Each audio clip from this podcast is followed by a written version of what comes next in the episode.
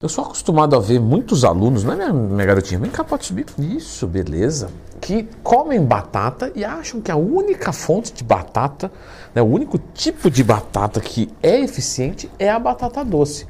O que não é verdade. Essa, entre outras coisas, você se come batata, precisa ver esse vídeo até o fim. Então, já clica no gostei, se inscreva no canal, porque batata é uma fonte de amido, certo? Principalmente. Claro que tem, temos alguns micronutrientes, mas o principal é, é, quando a pessoa coloca uma batata na, na, dieta, o que ela quer? Ah, ela quer fritar e comer com hambúrguer. Não, você não está errado. Mas eu quero dizer nutricionalmente. Não, eu quero aumentar minha ingestão de carboidratos.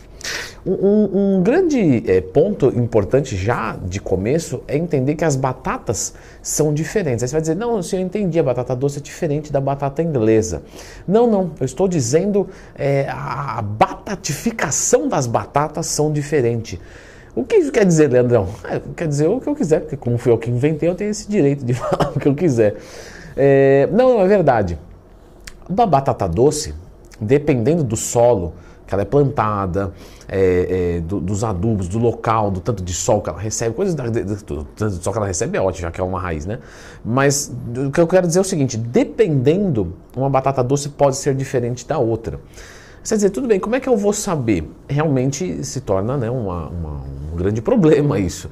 Mas a gente pode fazer grandes diferenciações aqui. Então, por exemplo, a batata doce dos Estados Unidos é diferente da batata doce brasileira. Ela tem menos carboidratos que a batata doce brasileira. Você fala, cara, até aqui no Brasil querem engordar esse país. De... Eu vou mudar de país. Não, não, vamos, amor à pátria. Não tem problema, desde que você faça uma boa computação desses dados.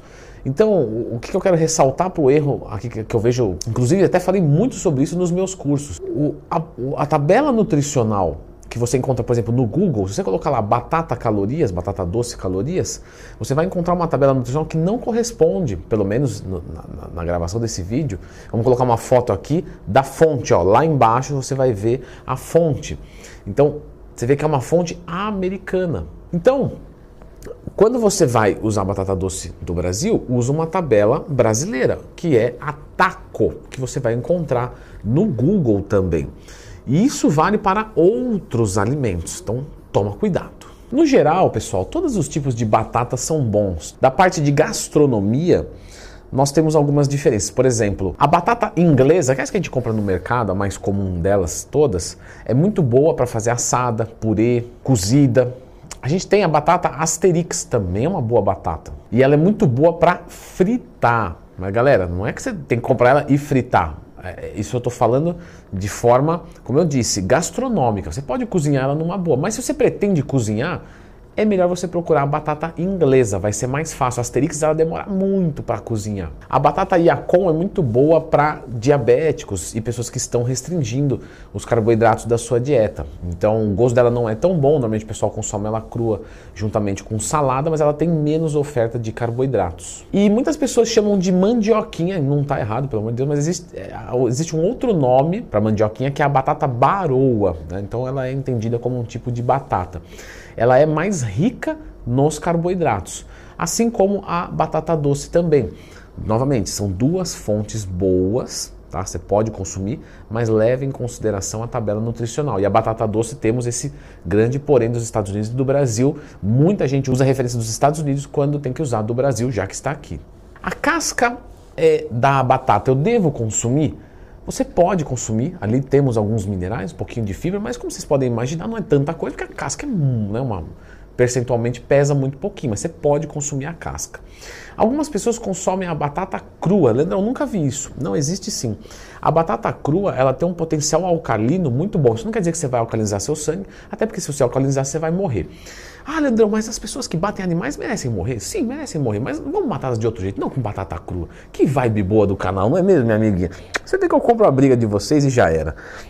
A batata crua, ela deixa para quem tem azia, é, queimação no estômago, o suco da batata crua é bastante utilizado, tá? Aí você vai ver pessoas que têm azia tomando rios de batata crua liquidificada. Galera, Vocês precisam de boas condutas para conseguir resolver esse problema. Mas realmente o suco da batata crua pode impulsionar, assim como comer vegetais crus. Então, é, é, tenta optar por comer, sei lá, tomate. Ao invés do molho de tomate, você come tomate cru e assim sucessivamente. Lembrando que é bastante complexo resolver um quadro de azia, até porque pode ser emocional, por exemplo. Sabe quando você vai pegar a batata e tem umas, uns pontinhos assim pretos nela? Então, isso chama solanina e é realmente um processo de apodrecimento e, e, e inclusive é venenoso isso pra gente. Então, um pouquinho, claro, você não vai morrer, não vai passar mal e tal. Agora, consumir muito não é legal. Então, corta fora ou joga fora a batata e compra outra, que seria o ideal. Se a sua batata estiver vencendo, um, um, uma dica que você pode fazer é pegar a batata, descascar ela, mergulhar ela na água e pingar um pouquinho de vinagre. Tá? O vinagre vai permitir que a batata dure um pouquinho mais. Coloca na geladeira que você vai parar esse processo. Claro que você não vai parar para sempre, né? Senão teríamos batatas infinitas. Dali dois, três dias você já deve consumir no máximo. Para quem vai fazer batata para comer depois e não quer que fique seca nem nada, você pode cozinhar ela na água e colocar num pote e tampar. Quando você tampa, você segura o vapor dela ali dentro, ela fica mais úmida, fica mais gostoso. Para quem tem dificuldade, pessoal, de ingerir muitas calorias e tal, a batata inglesa, apesar dela ter menos quantidade de carboidratos, nós conseguimos é, um grande benefício com ela, que é o índice glicêmico um pouco mais alto e o processo digestivo mais rápido.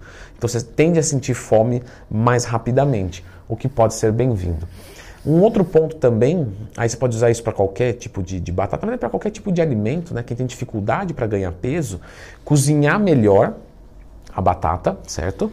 Temos aí, lógico, quando a gente cozinha, é, a gente libera mais amido, tem um, mas isso não é muito relevante para falar a verdade. É, alguns carboidratos respondem assim, tá?